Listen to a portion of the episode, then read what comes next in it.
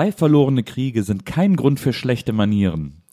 Diese Weisheit haben wir neben vielen anderen Dingen heute gelernt. In zwei Folgen unsere, unser aller mega Lieblingsserie, nämlich der Lindenstraße. Und äh, ich weiß, dass sie gut ist. Ihr wisst, dass sie gut ist. Nur eine Person, ein bisschen, sie ist quasi das, das menschliche Gallien, muss noch überzeugt werden, dass, dass hier, äh, dass hier ein Gutheitshase im Pfeffer liegt. Und äh, diese Person sitzt mir heute gegenüber und ich freue mich wie immer, mit ihr zusammen zu sein und alles zu machen. Herzlich willkommen in deinem eigenen Podcast, Maria Lorenz. Vielen Dank.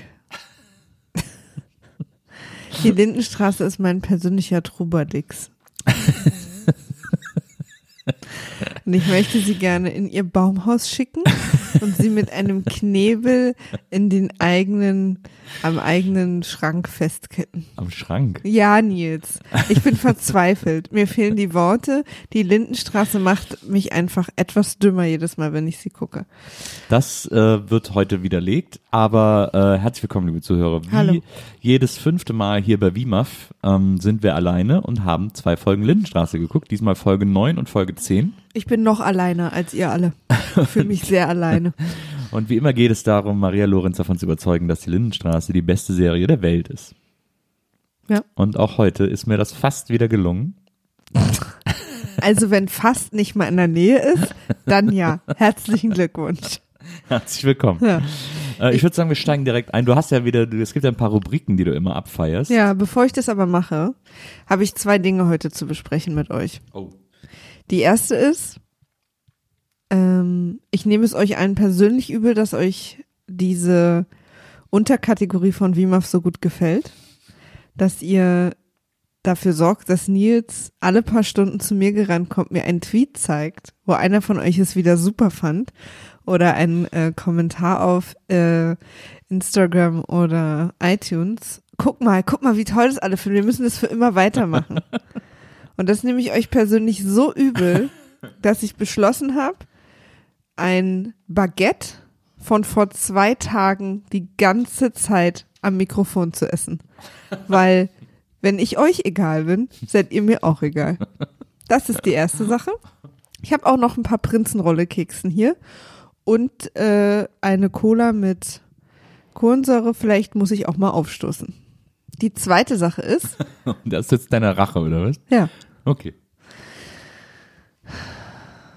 Die zweite Sache ist, und da muss ich kurz ernst werden und das möchte ich auch ein bisschen außerhalb der Lindenstraßen Feixerei gesehen wissen, ist, dass ähm, ich tatsächlich etwas traurig fand und hier einen ganz kurzen Moment dafür benutzen möchte, zu sagen, wie überraschend für ihre Verhältnisse in ihrem Rahmen der Möglichkeiten, die diese Linden, diese Relativierungsmaria ist wieder da. ja, muss ich aber auch.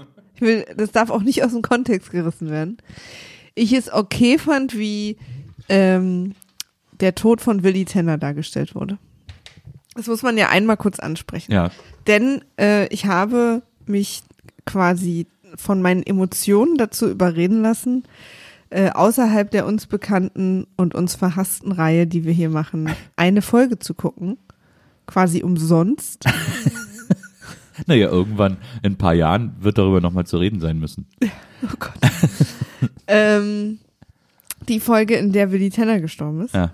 Und ähm, weil ich dich einfach sehr liebe und weil ich weiß, wie viel das bedeutet hat, habe ich mich zu dir gesetzt, als du die Folge angemacht hast Ja. und habe sie mit dir geguckt. Ja. Und ich hatte am Ende, habe ich ein kleines Tränchen verdrückt, Ja. weil es mir so nahe ging, dass es dir so nahe ging. Na, das muss mich, brauchst mich gar nicht als Bande. War schon eine sehr emotionale Folge. Haben sie gut gemacht. Ja. In ihrem Rahmen, für ihre Verhältnisse und den Umständen entsprechend. Ja, das war, ich fand tatsächlich die Folge auch sehr, sehr schön. Ähm, hat mir auch sehr berührt. Ähm, Hans Tod. Ähm, ich war etwas enttäuscht. Ich habe dann das Wochenende danach noch die Beerdigung geguckt und von der Folge war ich dann wiederum etwas enttäuscht. Aber darüber reden wir hier gar gar nicht. Ne. Ich wollte mal was nur Positives sagen. Ja, cool, das dass du das dann wieder so mit dem Arsch einreißt. Ach so, nee, ich wollte gar nichts mit dem Arsch einreißen. Ich war, doch der zweite Satz war, ich war etwas enttäuscht, dieses etwas, auch dieses leicht passiv-aggressive, was ihr alle von eurer Mutter kennt. Ich bin nicht sauer, ich bin nur etwas enttäuscht. Und dann immer so an den Hals fassen. So Filmmütter, die das sagen, reiben sich dann so den Hals. Damit sie schlucken. Damit Schlucken nicht vergessen. ähm, ja, nee, aber das war, äh, das war toll. Auch so mit dem Orchester und so. Das war schon eine sehr tolle Folge. Muss Dadurch, dass man auch wusste, wie es ausgeht, war es auch etwas suspensig. Also so, Ja. weil man, weil sie es auch so gespielt haben, als könnte es jeden Moment Das passieren. stimmt. Es gab mehrere Situationen, wo man gedacht hat, das ist jetzt der Tod. Und dann ist er doch einfach ganz friedlich beim schönsten Sonnenuntergang der Welt eingeschlafen. Und für mich natürlich auch hochgradig verwirrend, wer dann nicht mehr mit wem und warum wie zusammen ist, weil für mich sind natürlich Willi und äh, äh, Frau Helga. Mutter Beimer äh, eine Sache. Na, Wie ich erfahren habe, für euch schon lange nicht mehr. nee. Aber da kommst du auch noch hin. Ah, ah. Doch, doch. Doch, doch. Doch, doch. Ich würde nur deswegen sogar mich überreden lassen, ein Kind zu bekommen, damit ich sagen kann, ich schaffe das nicht, das Kind. Naja, das, da gäbe es ja auch Möglichkeiten und Hilfen und so. Dass du mal diese zwei Stunden entbehren kannst, alle fünf Wochen. Ja, ich will gar keine Kinder. Wir haben heute Folge 9 und 10 geguckt. Das ist nicht schön. Wir haben jetzt schon 10 Folgen Lindenstraße geguckt. Die, wir haben jetzt schon die Genau, ersten das 10, ist nicht schön. wir haben jetzt schon die ersten, Das ist absolut richtig erkannt. haben jetzt schon die ersten 10 Folgen Lindenstraße, die es jemals gab, geguckt. Ähm, das ist ja fast eine Art kleines Jubiläum, das wir hier heute begehen. Der Trauer. der Freude, weil in mir macht es so einen Spaß. Und ich kann euch sagen, heute in Folge, äh, heute in Folge 9, Folge 10 war auch boah, ein bisschen Mauer, aber in Also- Folge 9 gibt's heute Sachen, boah, da, da bin ich ausgerastet. Folge 9, Featuring. Die krasseste Pilzfrisur aller Zeiten. Der Generaldirektor Schreibtisch. Else Klings Augenbrauen. Ein böses Oben. Beate! Emo Helga. Und selbst komponierte Klavierbeiträge bei einer Hochzeit. Bitte erschieß mich. Jetzt hast du den wichtigsten Spoiler schon vorweggenommen. Für alle Lindy-Fans. Hm, Deswegen nehme ich, greife ich das jetzt einfach erstmal kurz auf, obwohl es erst mitten in der Folge passiert. Aber es ist wahr, liebe Leute, Folge 9 der Lindenstraße. Endlich ist sie da. Die Person, auf die wir alle gewartet haben und auf die wir uns alle freuen, weil sie in den nächsten Folgen für ordentlich Bambule sorgen wird. Beate ist endlich in der Lindenstraße angekommen. Du weißt gar nicht, was du da jetzt gerade vorweggenommen hast, Maria. Ich habe keine Ahnung, das war einfach wieder so ein scheiß verzogenes, verzogenes Gör wie die alle da. Nee, Beate ist, ah, Beate wird so viele tolle Sachen erleben mit uns zusammen. Ähm, Beate ist eine Ikone, ist eine Ikone der Lindenstraße. Beate ist vielleicht eine der Top 10 Lindenstraßenfiguren aller Zeiten. Beate ist der Hammer. Also ich habe sie heute kennengelernt, mir war überhaupt nicht bewusst, dass sie irgendwer Besonderes ist. Ja. Und das hat sie mir auch nicht verkauft. ich fand sie wirklich genau wie alle anderen wahnsinnig nervig. Gerade die jungen Frauen werden mir so dargestellt, als könnten sie keine Sekunde rational denken, sondern müssten nur schreien, Türen knallen. Hier Blond Robert Smith, Chris, ja? ähm, Beate und hier die, die Marion Bratze, alle sind nur so schuld, dass ich lebe, weil ich bin Mädchen und meine Emotionen schütteln mich, deswegen kann ich überhaupt nicht normal reagieren oder auch nur eine Sekunde ein Gespräch führen, was für irgendwen auf der Welt Sinn machen würde. Tschüss, ich bin jetzt die Dritte.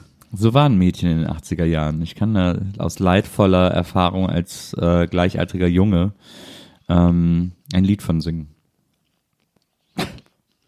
Bitte nicht jetzt. Aber gehen wir doch die Folge mal, äh, fangen wir mal von vorne an. Die Folge heißt Die Hochzeit. Und jetzt sagen alle, was denn für eine Hochzeit? Was ist denn da für eine Hochzeit? Was für eine Hochzeit soll Meinst da du, das sagen alle? Ja, ich glaube. Okay, gut. Ja. Und äh, es ist die erste Lindenstraßen-Hochzeit, der wir beiwohnen. Und es ist die Hochzeit von dem Horrorpaar Siggi und Elfi, um die es heute gehen soll. Aber nicht nur wir finden, dass sie Horror sind, sondern auch alle anderen Menschen auf der Welt, weil sie keine Freunde haben. Ja. Die Folge geht los mit einem kleinen Eklat im Hause Kling, weil anscheinend äh, Egon Kling, Elses Mann, irgendwie anfängt im Wohnzimmer zu rauchen und äh, Else sich aufregen will und er aber sagt, ich mache jetzt, was ich will. Ja, er ruft sie, damit sie es erstmal sieht. Ja. super wie so ein bockiges Kind. Guck mal, ich rauche jetzt, du hast mir gar nichts mehr zu sagen. Genau, weil Else nämlich diese Heizkostensache, die wirklich die lameste Storyline aller Zeiten ist. Weswegen ja Hans vor ein paar Folgen so ausgeflippt ist. Aber weißt du, warum das für mich eine okaye Storyline ist? Warum? Weil es zum ersten Mal ist, dass Else richtig krass den Arsch versohlt kriegt. Zwar zu Unrecht, witzigerweise, aber da sie es ja auch andauernd zu Unrecht bei anderen tut. Ähm, Wieso zu Unrecht? Sie ist doch schuld. Nee, ähm, die Sache ist doch, dass ihr Mann denkt, dass sie äh, sich verquatscht hat, weil sie hatte so. doch diesen Coup. Ja, ja. Und sie hat sich ja nicht verquatscht, ja, sondern stimmt. es war wirklich ein Zufall. Willi ja. hat es wirklich einfach zufällig ausgerechnet. Ja, das stimmt. Oder im Mietvertrag gefunden oder irgendwie so. Ja.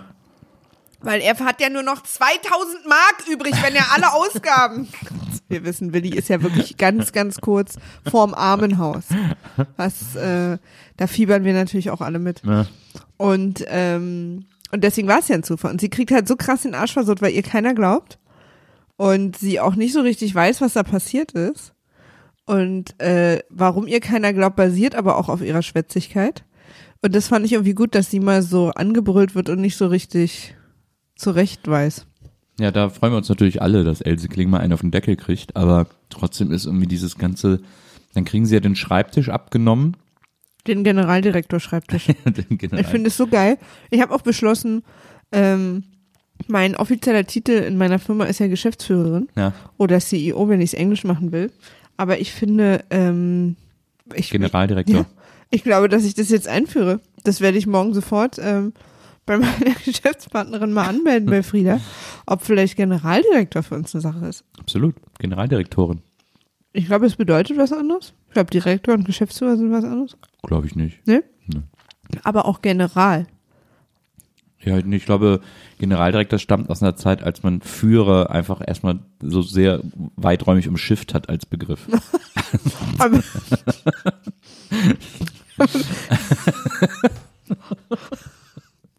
Richtig weiträumig. Also da bist du im Prinzip, wenn du jetzt vom Prenzlauer Berg nach Mitte willst, ja. fährst du dann über Tegel.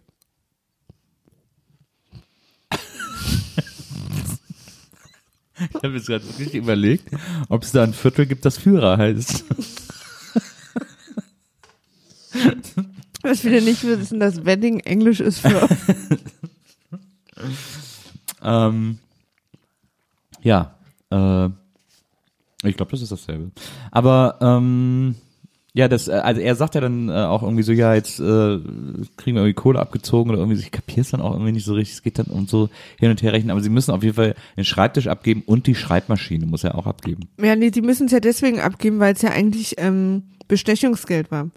Else Kling hat dem äh, Vermieter gesagt, dass sie das rausgefunden hat, dass eigentlich er allen Mietern Geld schuldet. Und der Vermieter hat daraufhin ähm, Else Kling und ihr Mann im Prinzip alles geschenkt, was sie wollte, damit sie es niemandem verrät. Mhm. Jetzt hat es aber Willy Beimer rausgefunden, zufällig, und er denkt jetzt, der Vermieter denkt jetzt, Else Kling hat ihren Mund nicht halten können und hat es einen verraten, deswegen braucht er ja auch seine Bestechungsgeschenke nicht mehr bei denen ja, lassen. Verstehe. Okay. Ja, so war's. Dass mein Hass mich zu einer aufmerksameren Zuschauerin macht als dich, das ich bin keine aufmerksame Zuschauerin, aber es spricht natürlich Bände, dass die lameste Storyline die ist, die du sofort kapierst. Was für Bände spricht es denn? Nils, was für Bände? Das will ich jetzt wissen. Bitte schließe auf meinen Charakter. Ich bin offen für eine Psychoanalyse von dir, jetzt und hier. Ja, meine Lindenstraßen-Psychoanalyse von dir besagt, dass du ähm, dass dir, dass die Lindenstraße eigentlich, dass du die deswegen so hast, weil die eigentlich viel zu aufregend für dich ist. Du möchtest gerne so ein Heizkostenabrechnungsleben führen ähm, deswegen ist das auch eine Storyline, wo du, wo du zu connecten kannst, wo du zu relaten kannst, wo du irgendwie eine Verbindung spürst. Aber wenn es um die wahren Dramen im Leben geht, wenn es um Alkoholismus geht, wenn es um Hochzeiten, äh, knappe Hochzeiten geht, wenn es um um einen Vater, der seine, dem seine Familie zwischen den Händen zerrinnt, der seine Teenager-Tochter nicht mehr versteht, wenn es um die großen Dramen des Lebens geht, dann äh, wirst du wütend und schaltest ab und Äh, diese Bände spricht das, Maria. Ja, absolut. Ich bin absolut richtig analysiert worden hier gerade. Als ich mich damals für eine Beziehung äh, mit dir entschieden habe, habe ich mich im Prinzip für die Excel-Tabelle des Lebens entschieden. Und ähm, habe beschlossen, nie wieder etwas Aufregendes zu erleben oder Spaß zu haben. Und auch dir wird nur eine sehr knappe Hochzeit beschert werden.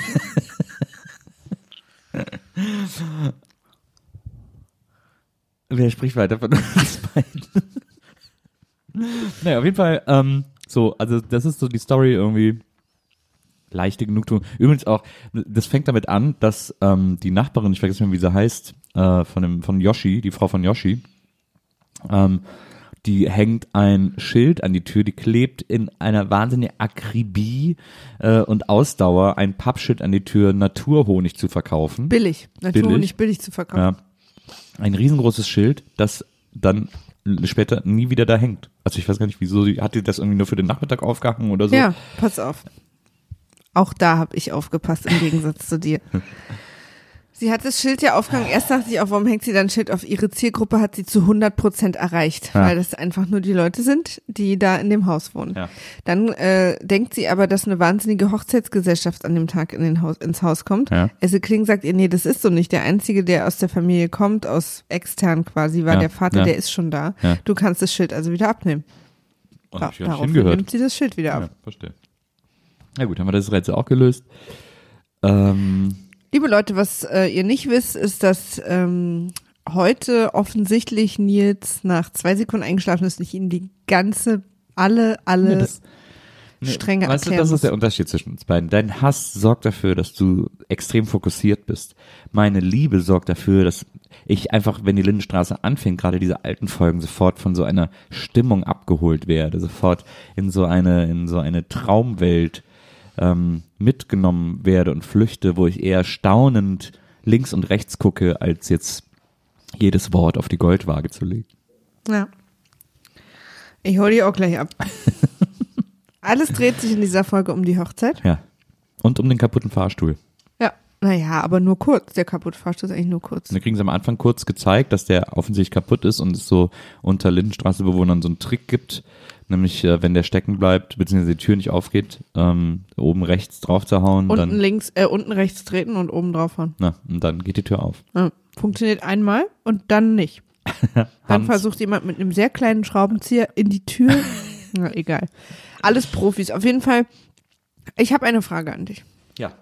Das Drama, was sich äh, zwischen Dr. Dressler und Elisabeth, seine, seine, äh, wie heißt es, äh, Sprechstundenhilfe, mit der er ja noch bis vor kurzer Zeit zusammen oder fast verlobt war, ähm, von der er sich jetzt getrennt hat, weil sie in seinen Privatunterlagen rumgewühlt hat. Ja. Und das hatten sie ja besprochen. Ich frage dich, findest du, er sollte ihr verzeihen oder findest du, sie hat wirklich einen unwiederbringlichen Fehler gemacht? Ich habe das Gefühl, dass äh, Dr. Ludwig Dressler auch auf dem Weg ist, ihr zu verzeihen. Und dass er längst nicht mehr so sauer Echt? Warum? Ich habe das Gefühl, dass er längst nicht mehr so sauer ist, wie er tut. Ich glaube aber, er lässt sie ein bisschen zappeln. Ach, wirklich? weil nämlich er lässt sie ja richtig nicht vom Haken sozusagen, lässt sie das total spüren, dass sie Scheiße gebaut hat und so behandelt sie wie Luft, ignoriert jede emotionale Bindung zwischen den beiden und sagt immer nur, spricht mit ihr nur noch wie mit einer Sprechstundenhilfe, so ganz professionell sozusagen, was äh, Elisabeth Flöter natürlich fertig macht, weil das ist ja die, auch die Ironie, deswegen heißt die, die, die Folge ja die Hochzeit, weil die beiden sollten ja eigentlich auch heiraten. Ähm, und weil sie es verbockt hat, findet das nicht mehr statt. Und deswegen habe ich das Gefühl, dass er da jetzt, weil das ist ja super übertrieben, wie er agiert. Und das ist, glaube ich, nicht nur aufs Acting zurückzuführen, was vor allem, weil ich eigentlich auch finde, dass der Schauspieler des Dr. Dressler einer der besten Schauspieler in der Serie ist. Was schon was heißen will. Ich habe ich hab tatsächlich, also manchmal fällt es mir bei so gewissen Plotlines oder so, wo uns Sachen angedeutet werden oder- so Schwierigkeiten, mich durch die, ich sag mal, durch die wilden Meere des nicht vorhandensein schauspielerischen Könnens durchzulavieren und rauszufinden, was davon will man mir jetzt zeigen Ja. und was davon ist einfach nur eine Ungeduld, dass jemand Cut ruft und man zum Mittagessen kann. Ja, aber der Dressler, der hat ja auch so eine, der hat ja auch so eine, Hm, Der hat ja einen irrsinnigen Softspot. Der ist ja sehr ähm, Ich habe den bis jetzt als nur sehr grob kennengelernt. Wirklich? Mhm. Ich finde den immer sehr weich, ich finde den immer sehr aufmerksam. Ähm, das kommt ja sogar nachher in Folge 10 auch nochmal vor und so. Ich finde, der ist immer sehr besorgt um alle. Und ähm, deswegen würde das gar nicht zu dem passen, dass er sie jetzt so kalt abweist die ganze Zeit. Deswegen Hm. glaube ich, dass er ihr ein bisschen was vorspielt. Okay, naja. Ähm, es, wir sehen kurz äh, Mutter Beimer, Helga, Ja. äh, in ihrem Schlafzimmer, wie sie versucht, ein Kleid zu finden für Abend. Und die macht mich irgendwie fertig. Weil die ist gleichzeitig wahnsinnig alt und wahnsinnig jung, Ja, finde ich. das stimmt. Ich check die nicht. Die, die rangiert für mich, was so eine Alterssache angeht, was so Haare auch ausmachen, glaube ich. Ja. Ja, das stimmt.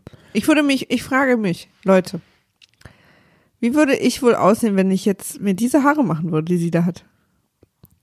Also diese Frisur. Ja. Was war das? Ich glaube draußen irgendwas. Ich glaube, da draußen wird gerade irgendwas, da ist doch Halteverbot, da wird irgendwas angeliefert, abgeliefert. Ja. So, Leute, ein bisschen auch Einblick in unser Real Life. weißt du, was ich meine? Die ist irgendwie wirkt die manchmal sogar noch fast sexy. Ja. Oder was heißt noch? Sie wirkt sogar fast sexy. Und dann aber auch wahnsinnig alt. Trutschig. Ja, auch so, trutschig wahnsinnig die. Omi-mäßig. Ja. Ist irgendwie interessant. Das äh, auf so eine wahnsinnig ätzende Art und Weise ist das interessant. Aber das war, war so eine kurze, das habe ich mir hier aufgeschrieben. Ähm, Aber da habe ich mir bei der Szene ich mir aufgeschrieben, Oh ja. weil sie probiert dann ein Kleid an und dann kommt Marion und dann äh, sagt sie, soll ich das Kleid nehmen? Und so bla bla bla, fragt sie sie und dann äh, sagt, sagt äh, Helga irgendwann zu Marion, "Na, ich bin übrigens angerufen worden von deinem Orchesterleiter. Und da ist sie so ein bisschen so, da habe ich mir den Satz aufgeschrieben, Detektiv Helga überführt Marion. hast du dir aufgeschrieben, Ja. ja?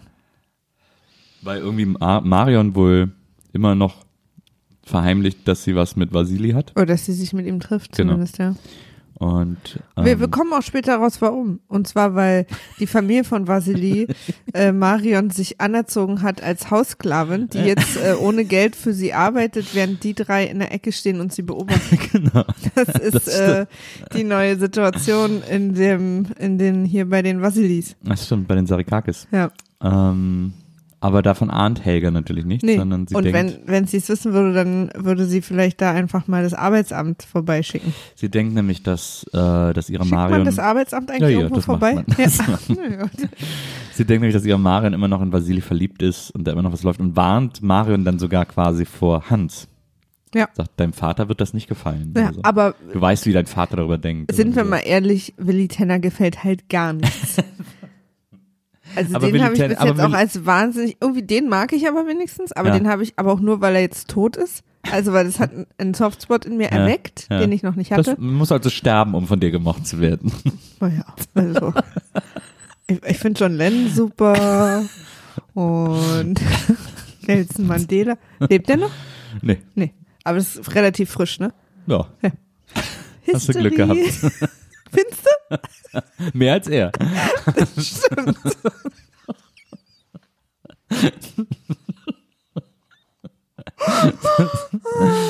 das ist gemein. Leute, es tut mir leid. Na, Ich habe noch nicht genug Zucker heute zu mir genommen. ähm, was wollte ich jetzt sagen? Ach so, genau. Ja, der ist doch irgendwie immer, also vor dem kann man ja nur noch warnen, finde ich. Ja, aber er weiß immerhin, wie die Fahrschultür wieder aufgeht. Aber was ähm, Marion von ihrem Vater gelernt hat, ist eine leichte Melancholie, wie wir kurz darauf Ja, erfahren, aber das ist eine schöne Szene. in, in ihrem Monolog. Das ist zum Beispiel nicht so gutes Acting. Findest du? Ich glaube, dass da das Wort Acting Ja. einfach schon lange nicht mehr im gleichen Raum sein darf wie Marion. Weil sie hält einen Monolog darüber, wie sie sich ihre Hochzeit immer erträumt hat Ja. und spricht den so, als würde sie ihn äh, aus einem Prospekt ablesen, der vor ihr liegt und sie muss es falsch rumlesen. so stellt euch das mal vor, wie, wie rumpelig ihr sowas lesen würdet. Ja. Und vor allen Dingen ist es ein Monolog, der uns so eine wahnsinnige, so eine Idee, auch so eine romantische Idee von ihrer Hochzeit, die aber am Ende mit einem gemeinsamen Suizid endet. Ist, ich, diese Serie, die wir hier gucken, ist einfach geistesgestört. Und dann würde ich mit meinem Verlobten. Mit meinem Mann, wir sind dann verheiratet. Vielen Dank, Nils. Sehr gerne, Maria. Ja, das ist einfach total gut gewesen für die Stimmung, dass du da gerade reingesprochen dann, aber hast. dann, ich will, wir müssen den Fakten Dann bleiben. würde ich mit meinem Mann raus aufs Meer schwimmen. Ins kalte Wasser. Ich kann es gar nicht wie sie. Ich kann nicht so schlecht schauspielern wie sie.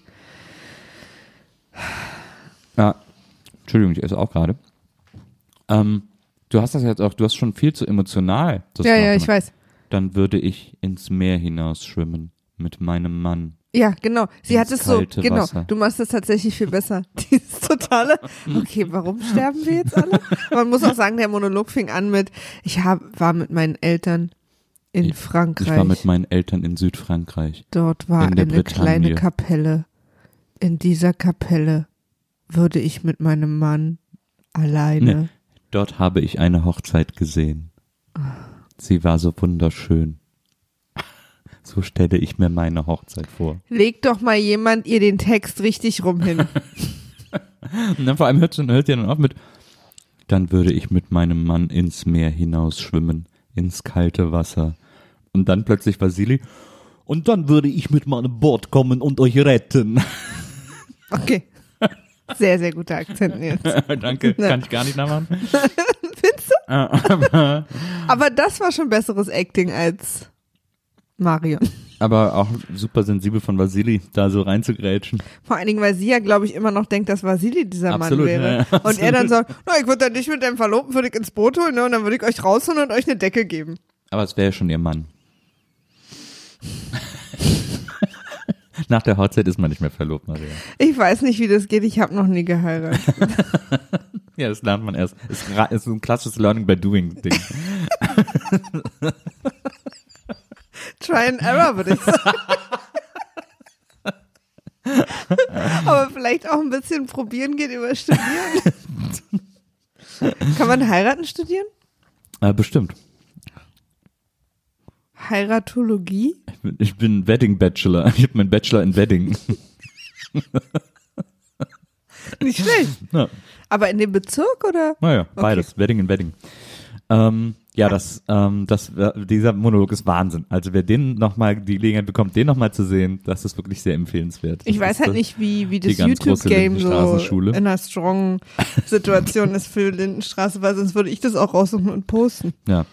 Auf jeden Fall ist danach, ähm, ist dann, geht dann die Hochzeitsgemeinschaft, dann ist so ein bisschen Bambule, das ganze Haus ist ja eingeladen, alle so oh, aufgeregt, bla bla.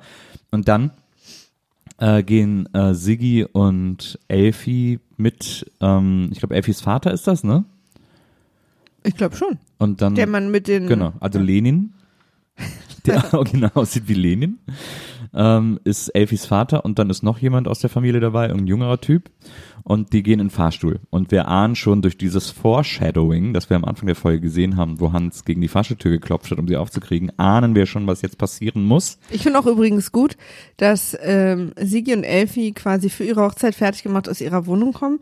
Wer ist es bei Sigi? Sein bester Freund, Bruder? Keine, Keine Ahnung. Ahnung. Ja, Irgend so ein Typ, der warnt ihn noch, dass er jetzt noch abhauen kann. ja. Daraufhin kommt Elfi mit ihrem Vater raus, der ihr sagt, du kannst das jetzt noch anders entscheiden. Ja. Ich finde es gut, dass das eine allgemeine, so eine allgemeine cool, dass ihr das macht. Auch ich, so. aber ich glaube, das ist so ein typischer Hochzeitsgag, den man so am Hochzeitstag irgendwie nochmal gesagt kriegt, irgendwie so.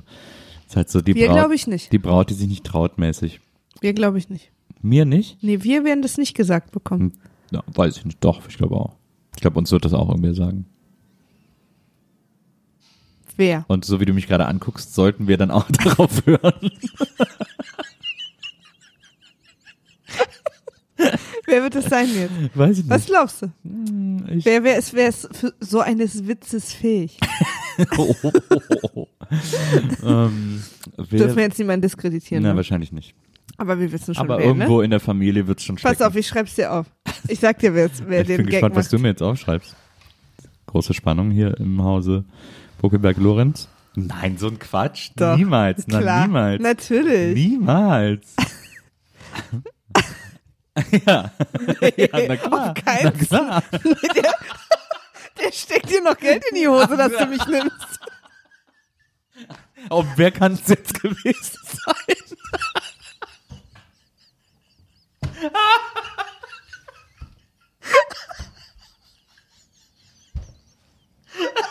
Das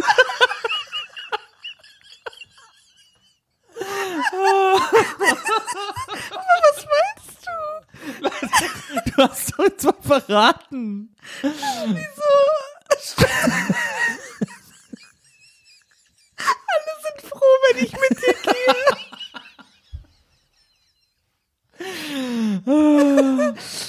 Ah, okay. gehe. Meinst du wirklich? Ja. Das ist doch ein Klassiker, das muss man doch sagen am Hochzeitstag. So, so ein Klassiker wie Ja, ich will. Ja, genau. So ein anderer Klassiker. Ja, genau. Ich habe mir gerade Creme ins Auge geschmiert.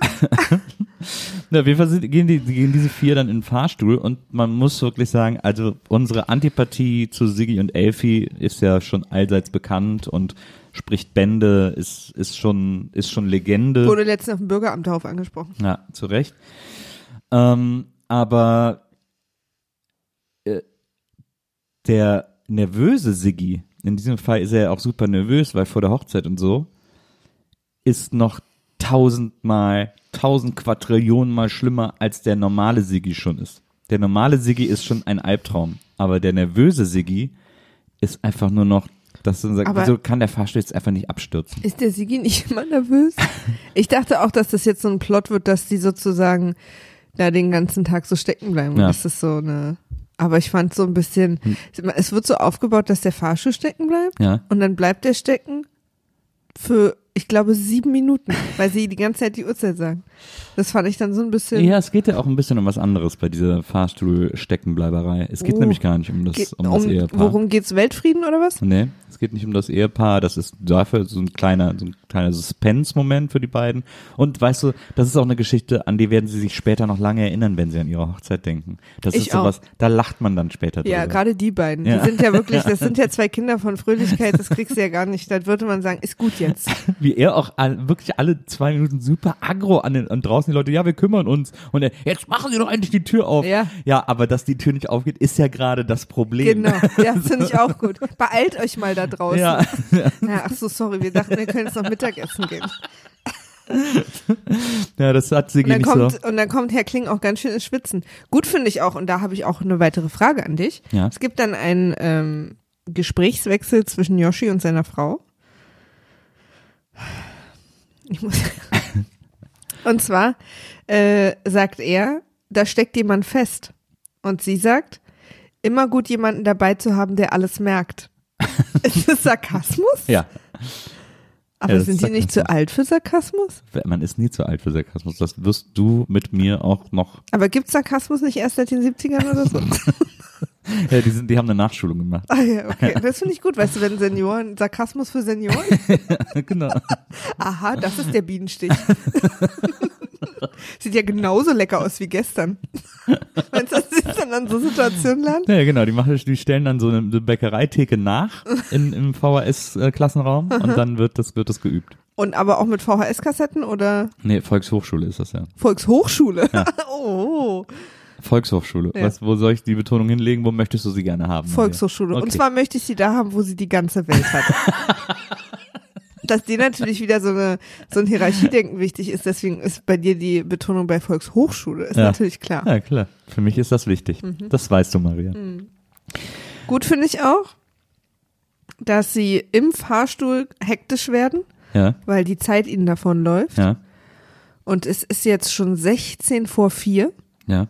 Und äh, sie sind ja da offensichtlich eingesperrt und Ja. nicht freiwillig. Und Ja. der Vater sagt trotzdem, ein bisschen vor der Zeit müsstet ihr aber schon da sein, ne? und da habe ich mich, weil es ist immer schön mit so einem Captain Obvious eingesperrt zu sein, der einfach so sagt, wir sind jetzt hier eingesperrt Na. oder andere Dinge. Es ist, es ist halt Lenin.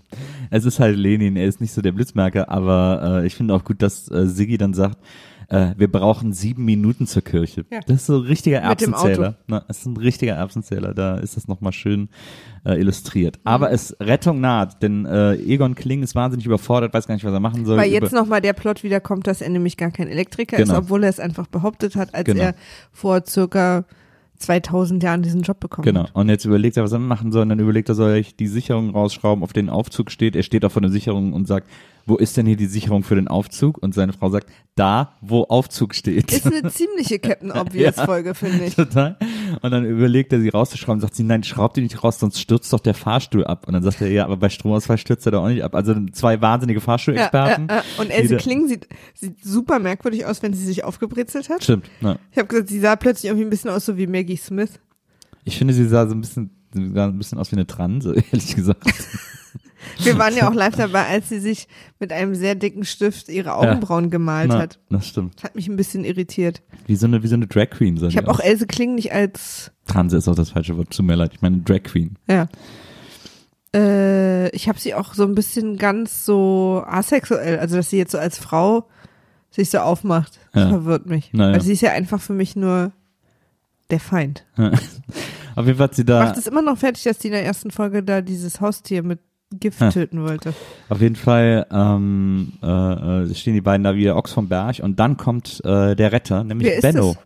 Benno Zimmermann, der wohnt ja auch mit in der WG. Das ist ja quasi der Freund von Müsste Gabi. ich, kenne ich den schon? Wir haben den, glaube ich, schon mal in einer Folge gesehen. Wer ist Gabi? Gabi ist auch die, die oben in der WG wohnt. Also wo auch Chris, wo Blond Robert Smith mit dem Pianisten wohnt und Gung. Wie viele Leute wohnen denn da? Alle, die, glaube, die du fünf. sonst nicht in die Story kriegst, Ich oder glaube was? fünf. Ich glaube Blond Robert Smith, der Pianist, Gung und Gabi und äh, da haben doch Gabi und haben im Zimmer diskutiert, dass sie sich die Wohnung teilen müssen, um sich die leisten zu können. War doch einmal in einer Folge. Und äh, ja, und Benno sagt dann irgendwie so, was wieso, wieso, was stehen Sie hier im Sicherungskasten? Die müssen im Keller, da wo der Motor vom Fahrstuhl ist, da ist auch, da ist irgendein Relais oder so, das ausgewechselt werden muss, damit die Tür wieder aufgeht. fand ich auch sehr lustig. An der Sicherung machen sie nur das Licht an und aus. Ja, genau.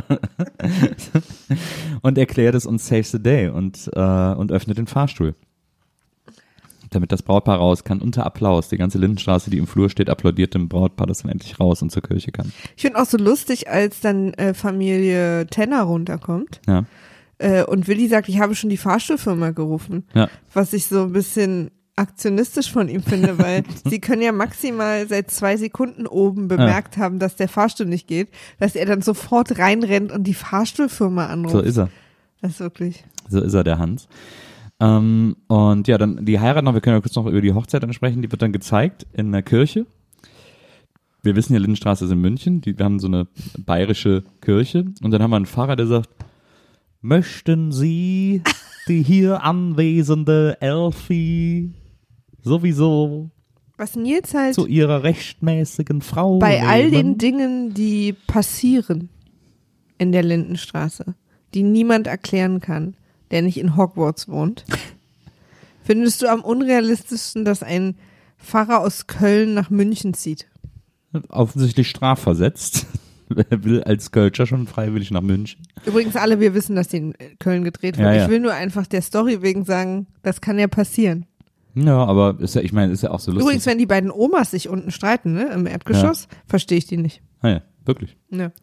Tatsächlich spricht ja auch die halbe Lindenstraße Kölsch. Also äh, zum Beispiel äh, Benny spricht ja auch immer, antwortet seinen Eltern, die alle nur Hochdeutsch sprechen, immer Kölsch. Warum auch immer. Lebt in München und antwortet immer Kölsch. Naja, weil er aus Köln kommt. Ja, mit Kölsch im Singsang. So komisch, dass sie eigentlich dafür nicht dann sich auch einfach bayerische Schauspieler, also so, das Ja. ist so ein bisschen, ein paar haben sie ja gefunden, warum sie dann nicht, Naja, weil das ja, also Macht meistens, eh keinen Sinn, meistens sind es ja die. Jugenddarsteller und die willst ja dann nicht jedes Mal aus München stimmt. einfliegen, weil das ja, nee, na, aber Leute, die vielleicht von daher kommen und halt in Köln wohnen, Ja. ist ja auch nicht so schwierig. gab es vielleicht Egal, nicht so viele, die so gut konnten. Aber ähm, du wärst für die Lindenstraße nach Köln gezogen, wenn du Bayer ja- gewesen wärst. ich habe ja äh, in der Nähe von der Lindenstraße gewohnt. Ich bin ja früher immer äh, es gab mal eine Zeit lang, äh, das nannte sich WDR Publik. Das war in Bocklemünd, wo auch das Lindenstraßengelände ist, wo das WDR-Gelände ist und so. Da gab es eine Zeit lang, war das äh, immer zum Wochenende öffentlich. Das nannte sich dann WDR Publik und dann konnte man da überall rumlaufen.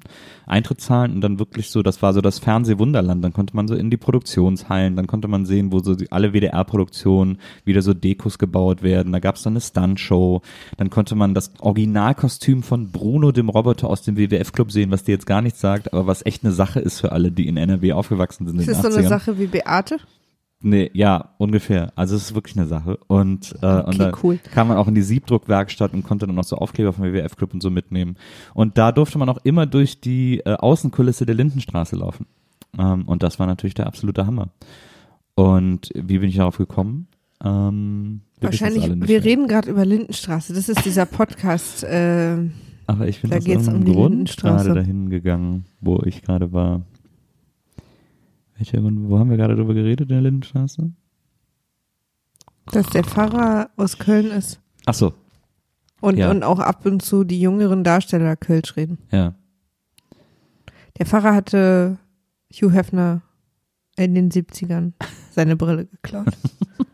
Von so einem Pornofahrer möchte ich eigentlich auch ganz gern verheiratet werden. War auch schön, die Szene in der Kirche, die Kamera fährt so die Bänke entlang, wo quasi alle Bewohner der Lindenstraße 3, äh, wie wir jetzt endlich gelernt Die haben. wir dann später auch nochmal am Tisch sehen. Ja, die, äh, wo alle sitzen und äh, alle so sich ihren Rollen entsprechend verhalten.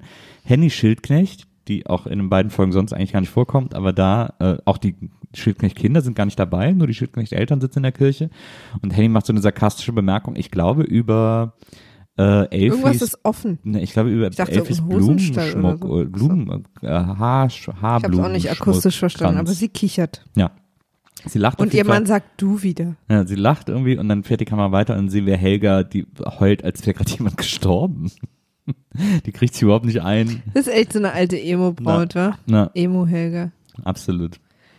Ich kenne ja überhaupt nicht die Geschichte, ne? Mit Helga und Willi und der Neuen und was da so später passiert. Ja. Aber dadurch, dass ich die jetzt so als Paar kenne Ja, und ja auch einige, äh, ich sag mal, mehr oder weniger süße Situationen zwischen denen schon erlebt habe ja, und wie so eine Familie, ist ja auch kompliziert, ne? ja.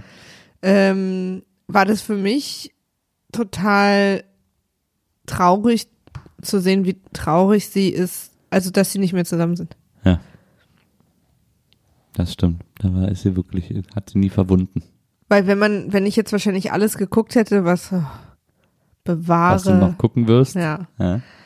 ähm, würde würd, würde ich quasi das wahrscheinlich gut finden und auch lernen und das würde mir lang genug aufgebaut werden und so. Ja. Aber so fand ich das super irritierend jetzt.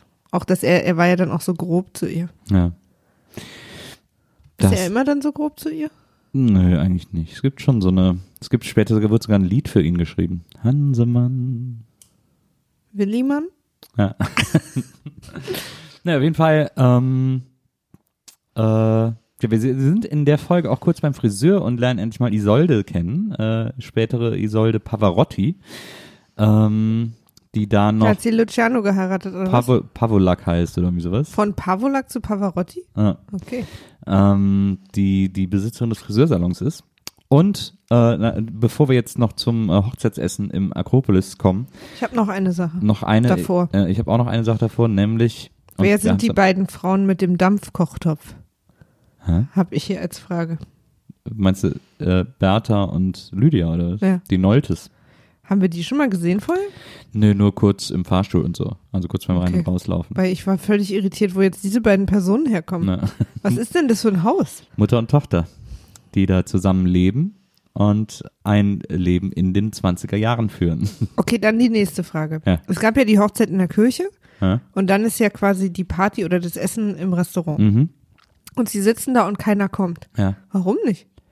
Weil die Leute waren noch in der Kirche, wo sind die denn alle hin ja, die sind verschwunden? alle nochmal nach Hause, um sich umzuziehen fürs Essen und so und die Geschenke zu holen. Aber sie sitzen so da, als wäre es jetzt so ein aufregender Punkt, dass vielleicht keiner kommt. Die, ja, aber die haben anscheinend irgendwie gedacht, dass die dann irgendwie schon kurz vor sieben da sind oder so und alle wollen halt, ich meine, wir sehen dann auch zum Beispiel bei Helga, dass Benny vergessen hat, das Kleid in der Reinigung zu holen und so, ähm, dass da bei allen so ein bisschen rumpelt. Und dann kommen ja schon die, die Noltes, sind ja dann die ersten, die da sind. Ja. Also, Sie ist ein großer Fan, Verfechter von Hochzeiten. Meine Tochter hat mir dieses Glück leider noch nicht zukommen lassen. wir lernen diese, äh, wir lernen diese, ähm, diese, äh, wie heißt es, Bates-mäßige Beziehung, Ja, Mutter-Tochter-Beziehung äh, kennen äh, zwischen Bertha äh, Nolte und ihrer Mutter Lydia, die zusammen leben und äh, wirklich in der Zeit stehen geblieben sind, sowohl was Manieren und Ausdrucksweise betrifft, als auch Einrichtung und Kleiderstil. Und das wird äh, in der Folge 10 dann auch nochmal äh, zum großen Thema. Aber, ähm, und daher kam dann auch, äh, Lydia Neult hat in dieser Folge noch diesen schönen Spruch, den ich am Anfang gesagt habe, gesagt, zwei verlorene Kriege sind kein Grund für schlechte Manieren. Ähm, aber äh, ja, die lernen wir kurz kennen und Dass sie aber auch an beiden Kriegen schuld war. ja, das, das fällt dann dabei unter den Okay. Tisch. Ähm, ist ja auch, hat ja auch was mit schlechten Manieren zu tun, einen Krieg zu starten. Finde ich auch. auch Also, nicht die allerbeste nee, Kinderstube. also ich sag mal, da wurde mal einmal in der Höflichkeitsklasse nicht aufgepasst, als die Kriege gestartet wurden. Auf jeden Fall ähm, äh, ist Beate endlich da. Beate, Beate, Beate, die beste, eine der besten. Ich habe mich so gefreut, als ich sie gesehen habe. Beate ist irgendwie bei ihr, äh, landet bei Elisabeth zu Hause. Ich weiß natürlich nicht, was noch passiert. Ich verstehe überhaupt nicht, wie man sich freuen kann, dass diese Person da ist. Ja, das wirst du, das wirst du noch äh, schmerzlich lernen. Aber Aber wieso? Also wird die, okay. Beate ist der Hammer. Beate ist wirklich super. Aber der Hammer in dieser Art und Weise, wie äh, Else Kling der Hammer ist? Also, dass man die einfach hasst? Nee, man kann Beate nicht hassen. Nee, nee, Beate hassen wir nicht. Wir Nee? lieben sie sogar sehr. Beate wird sehr viel Unrecht getan. Gerade, ich will dich nicht Hm. Also, sehr, ich will dich jetzt auch nicht ich zu hart erst- spoilern. Nee, ist lieb von dir. Aber ich möchte gerne mal darauf kurz hinweisen, dass dieser Podcast darauf basiert, dass mir Unrecht getan wird. Beate wird viel Unrecht getan und ich schiele dabei vorsichtig nach Griechenland, aber mehr will ich dir nicht verraten. Okay. Sie ist an der ganzen Euromisere schuld, oder was? Ja, okay. genau. Naja. Danke, Beate. Ähm, aber es ist, Beate ist da und sie sorgt sofort für Bambule. Sie ist aus dem Internat rausgeflogen. Ihre Mutter kotzt im Quadrat, dass Beate da ist. Auch eine schöne Mutter-Tochter-Beziehung zwischen den beiden. Äh, sie, und äh, Carsten zieht seiner Mutter das Hemd, äh, das Kleid an, weil Aber Carsten sich, ist auch ein Serienmörder, ne? Carsten ist wirklich gruselig und er Ja. zieht seiner Mutter das Hemd an, sie, äh, das Kleid lässt sich von Carsten zumachen. Er sagt auch, oh, das ist aber wirklich ein schönes Kleid, wie aus den 20er Jahren. Es ist ein Original aus den 50er Genau, Jahren. ja, genau.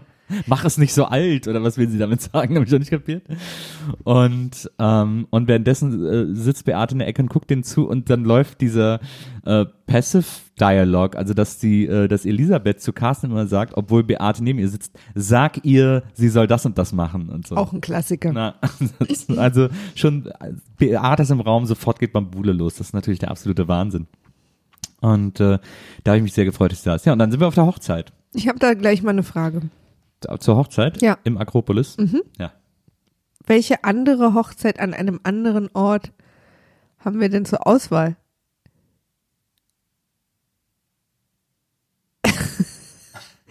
okay. Hä? Ja, weil zur Hochzeit im Akropolis? Ja, zu der Ach so. Hochzeit habe ich eine Frage. Siggi und Elfi kriegen eine sehr alte Bibel geschenkt. ja. Und warum? Also weiß Siggi, dass Yoshi ihn angeklagt hat? Weiß Sigi das, hä? Aber Sigi Nee, hat umgekehrt, Yoshi ja, ja. Nee, angezeigt. genau so rum. Weiß Yoshi, dass Siggi ihn Nee, angeklagt nee, hat? weiß er nicht. Also es ist kein komischer passiv-aggressiver. Move mit der Nee. Bibel. Okay, dann die nächste Frage. Ja. Warum schenkt er die seit mehreren hundert Jahren in seiner Familie verbliebenen Bibel diesen zwei unbekannten Na, weil Menschen? er ja sagt, wir haben ja keine Familie mehr. Er sagt ja, er zeigt ja auf seine Aber es Frau. und muss sagt, doch Leute geben, die, die, den beiden näher stehen als Elfi und Offensichtlich Siggi. nicht. Er sagt, wir sind die Einzigen, die irgendwie noch übrig sind. Aber uns wird es ja verkauft wahrscheinlich, dass das so ein Guilt-Trip für Siggi sein soll, ne? So, ja, aber kein so bewusster krass. Guilt-Trip. Ja, ja. Ja, ja, nee, aber Nee. dass das für Siggi Genau. sozusagen irgendwie eine Sigi Sache das ist. bereut, dass er Yoshi angezeigt hat. Aber äh, das, das sagt Auch weil er. Yoshi auf der Hochzeit diese Gelegenheit nutzt, kurz darüber zu ranten. Ja, ja. Weil deswegen dachte ich kurz, dass er das weiß und dass das deswegen so ein Move Nee, ist. so subtil wäre Yoshi gar nicht. Also der ist so, Ja, stimmt, ähm, Yoshi ist ja der, der sagt, es steckt jemand fest. ja genau. Immer gut, jemanden dabei zu haben, der alles merkt. Genau. Ne, Yoshi ist da gar nicht. Okay. Müsste ich eigentlich alle Menschen kennen, an denen die Kamera so vorbeifährt nee, am Tisch? Nee, es okay. gibt ein paar. Äh, da ist auch, da findet auch ein wenig Foreshadowing statt auf ein paar Figuren, die noch gar nicht so, äh, die erst später ihren großen Auftritt kriegen. Freue ich mich richtig. Kannst du, Waren alle sehr, kannst sehr du. gut. Kannst du dich freuen. Auf jeden Fall ist dann diese Hochzeitsgesellschaft am großen Hufeisentisch im Akropolis und dann wird die Kamera rauf und runter gefahren, Tischen, jeder hat seinen Gag, jeder lässt irgendwie seinen Kommentar los. Äh, alle Charaktere werden nochmal so ein bisschen gefestigt. Wir sehen, dass Nosek mit einer ganz heißen Braut irgendwie da ist. Keine Ähm, Ahnung, wer Nosek war. Der Tennislehrer. Ja, ja, aber wer der jetzt da war. Ähm, und äh, ja, und die Schildknechts machen Witze über Hochzeiten oder über Heirat und ähm, sitzen neben den Beimers. Und äh, Chris, Blond Robert Smith, sitzt neben Wolf am Klavier. Wolf hat sein Showjackett angezogen. Der Pianist. Sein Showtuch, in dem zufällig zwei Ärmel sind. der hat so ein super buntes Clowns-Kostüm an und Ja. sitzt damit am Ach, so Klavier. Satin. na, und spielt irgendwelche Weisen. Ähm, und Chris sitzt die ganze Zeit einfach nur super gelangweilt daneben, aber auf der Bühne. Also Ja. als wenn sie irgendwie. Und, und sitzt auch einfach so damit so einem Bein so, so männermäßig übergeschlagen und sagt dann halt die andere, diese Beate, nee, Bertha, sie sagt Bertha, dann Bertha, Bertha an. an. Sie sagt Bertha an, weil nämlich Bertha dann. Äh, Und diesen Satz möchte ich nicht auf meine Hochzeit hören. Bertha hat ein paar selbst komponierte Stücke vorbereitet, um den Hochzeitsnachmittag zu begleiten. Genau. Wenn ich irgendwas selbst komponiertes höre, flipp ich aus. Es sei denn, du hast das komponiert. Gut, haben wir gerade nochmal Glück gehabt. Ja, nee, das Ähm, ist ja, weil das, du bist ja, du darfst, also das ist ja, aber wenn Bertha kommt und mir ihre selbst komponierten Stücke am Klavier mit ihrer braunen Ja. Strickjacke vorspielen will, Bertha kommt, war das nicht ein Lied von Hugo Egon Balder? Ist nicht Bertha. ist Erna. Ah ja, Erne. Ah, Es war gar nicht von Balder, ne? es war eigentlich, glaube ich, sogar aus dem Osten. War das nicht sogar Lippi? War das nicht von Lippi im Original? Hat es nicht, äh, hat es nicht die, die tolle Sängerin gesungen, die gestorben ist? Helga? Erna kommt. Helga Hahnemann, oder? Mhm. Nee. Nee, ich glaube, es war äh, Lippi. Ich glaube, Ja? es war Wolfgang Lippert. Erna kommt. Ja. Wahrscheinlich haben es alle mal gesungen. Naja, auf jeden Fall, ähm, ja, und dann setzt sich äh, Bertha, das ist so krass, weil ich will die ganze Zeit Grise sagen, weil sie ja äh, später Grise heißen wird. Ist das das, wo du mich nicht spoilern wolltest? Also eine der Sachen, wo ich dich nicht spoilern will, aber da wirst du in dieser äh, Folge auch noch krass geforeshadowed. Ähm, aber ja, sie setzt, dann, setzt sich ans Klavier und will ein paar ihre selbst komponierten Lieder spielen und sie fängt an zu spielen und es ist so, Ist Lippi. ah ja, Aber Hugo Egon Balder hat es auch gesungen. ja. Und sie spielt dann eines, ihr erstes selbst komponiertes Lied und wir denken alle, schönes Geschenk, wäre doch nicht nötig gewesen. Oder einfach einpacken zum später auspacken. Vor allem, sie sagten sie ja so, sie sagt ja irgendwie so an, so von wegen so, ja, jetzt so zum ersten Gang spielt sie, äh, sie und dann müssen aber trotzdem alle so zuhören und Ja. so gar keiner ist, sondern alle so, oh, müssen ihr jetzt da die Aufmerksamkeit für dieses selbstkomponierte Stück schenken. Ähm, und, äh, Und dann finde ich auch gut, dass dann ähm, ein Mann an, an einem Tisch und ein Mann an einem anderen Tisch anfangen, sie mit einem Rassepferd zu vergleichen, da auf ein sehr gutes Blut verwiesen wird. Und der eine Mann dann sagt, dass man ihr ja Sachen wegdressieren kann, wenn sie sich nicht benimmt. Also, die beiden Männer, von denen du sprichst, nur um die Lindenstraße Leute reinzuholen, sind äh, der alte Grise und Nosek, ähm, der gegenüber am anderen Tisch sitzt. Und äh, Nosek vergleicht sie mit einem Pferd und Grise sagt, man merkt, dass Grise sich gerade in sie verliebt, wie sie da am Klavier ihr selbst komponiertes Stück spielt und sagt, ja, aber sie ist ein Rassepferd. Der Opa. Ja, genau. Man merkt, dass er Und mit dem ist sie dann zusammen? Nee. Wart's doch einfach mal Wer, ab, wer hat, wer heißt Krise mit Nachnamen? Der Opa. Nee, aber später? Was? Bertha oder Erna? Nee, Bertha. Also, es gibt gar keine Erna, wir sollen jetzt Erna Und sagen. hat der Opa noch einen Sohn? Erna kommt. Wer, Grise? Ja. Nee. Also die beiden heiraten dann. Aber der ist doch 5000 Jahre alt. Aber er ist ein, er ist ein Mann von Welt. Okay, das heißt also, dass der Mann, der sie gesehen hat und gesagt hat, dass sie wie ein Pferd ist mit sehr gutem Blut, der man Sachen wegdressieren kann, dann das wahnsinnige Glück hatte, sie später vor den Altar zu führen. Ja. Lindenstraße hat einfach viel getan für die Frauen, für den Feminismus. Man merkt, die Drehbücher sind geschrieben mit so einer Idee von, was können wir heute tun, damit es den Frauen morgen besser geht? Moment, Wir die- könnten Moment, sie, Moment. wir könnten Nein, ihnen nein, Sachen, nein, die wir nicht mögen, Da wegdressieren. setzt du falsche Maßstäbe an. Das ist, wir sind Mitte der 80er und die Lindenstraße bildet ab.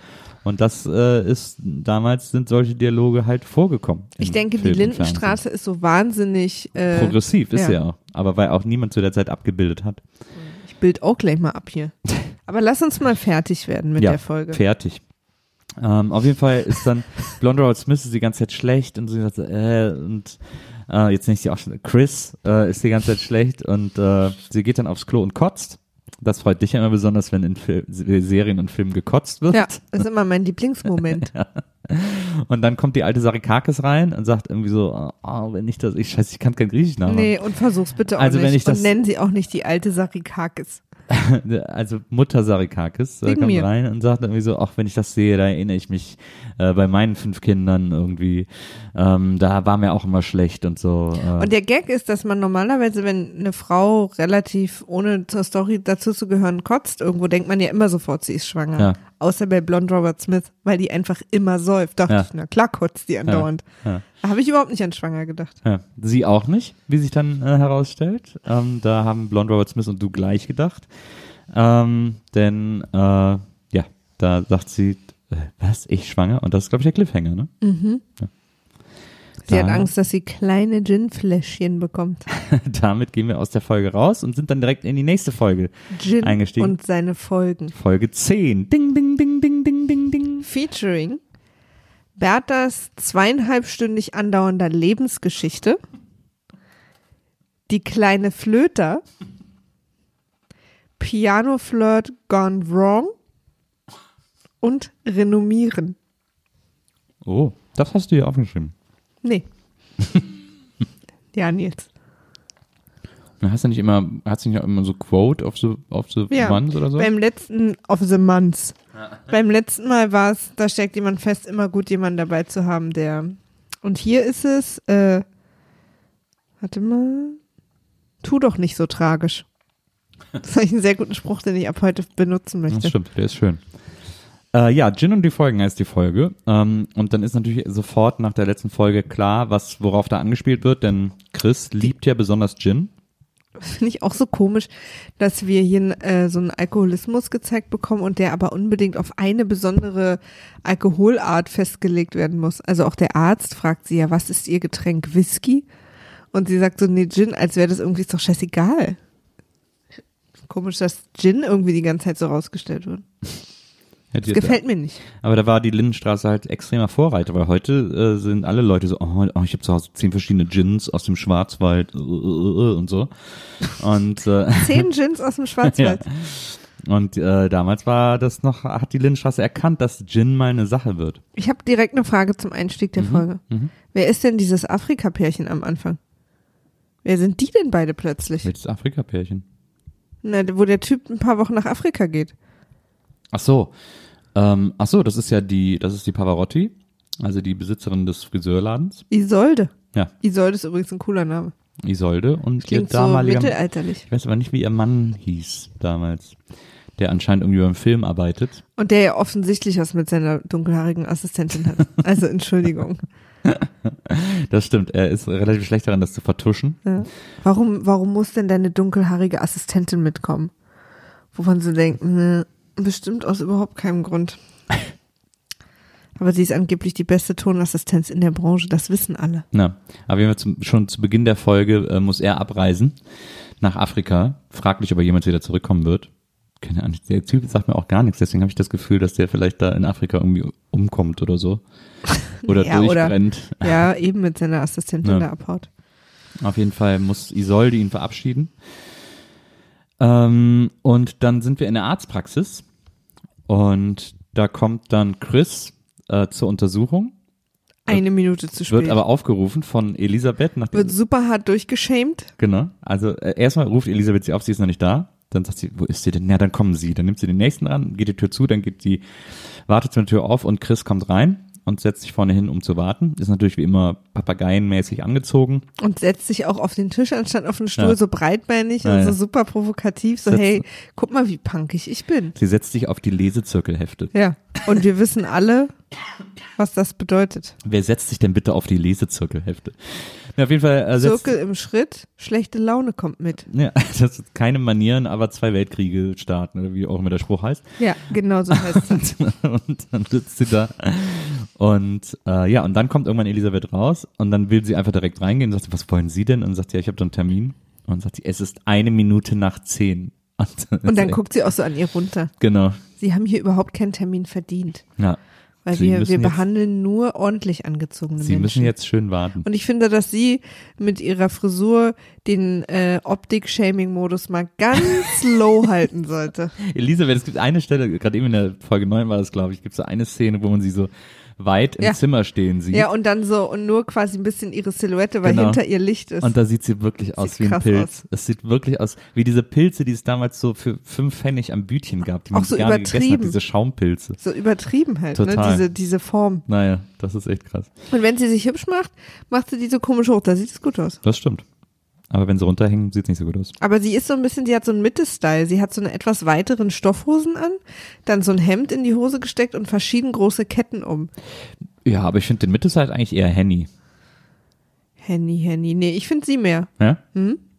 Weil sie ist so ein bisschen, sie hat so dieses nerdige 80er Jahre. Ja. Und Henny hat so dieses schicke 80er Jahre. Das, das sieht man nicht so oft, finde ich. Leider, eigentlich ist das viel besser als das Viel Nerdige. besser.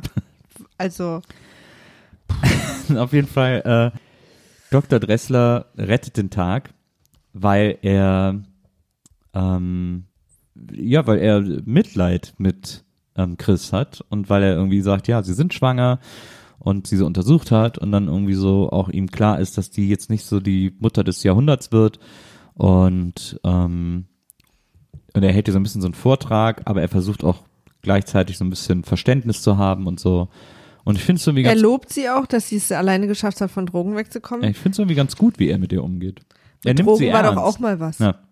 Aber er nimmt sie irgendwie ernst. Das, ich Aber das er ist mir immer ein bisschen zu aggressiv. ja, aber das ist so eine Ruppigkeit. Das finde ich nicht aggro. Aber ich habe das Gefühl, er hat so eine so eine allgemeine ähm, na so eine Überheblichkeit gegenüber Frauen und jüngeren Menschen, weißt du so, dass er quasi mit Leuten, mit Männern in seinem Alter geht der viel mehr auf Augenhöhe um als mit Frauen und äh, äh, und jüngeren Leuten. So, da ist er immer so ein bisschen, du weißt es eh nicht besser. Klar ist er jetzt in dem Fall auch verständnisvoll und Ja. und so, aber ist Ja. ja auch alles so ein bisschen von oben herab. Er ist halt immer so, ähm, quasi der, der das letzte Wort hat und so. Ihr mit euren Faxen, ich kläre das jetzt so. ja, er ist natürlich so ein alter Knochen, aber dafür ist er, finde ich, sehr verständnisvoll. Auch so allen Vielleicht wird er Leuten das gegenüber noch, so. aber bis nee, ich jetzt fand hab das ich in der das-. Folge, fand ich ihn jetzt so mit Chris.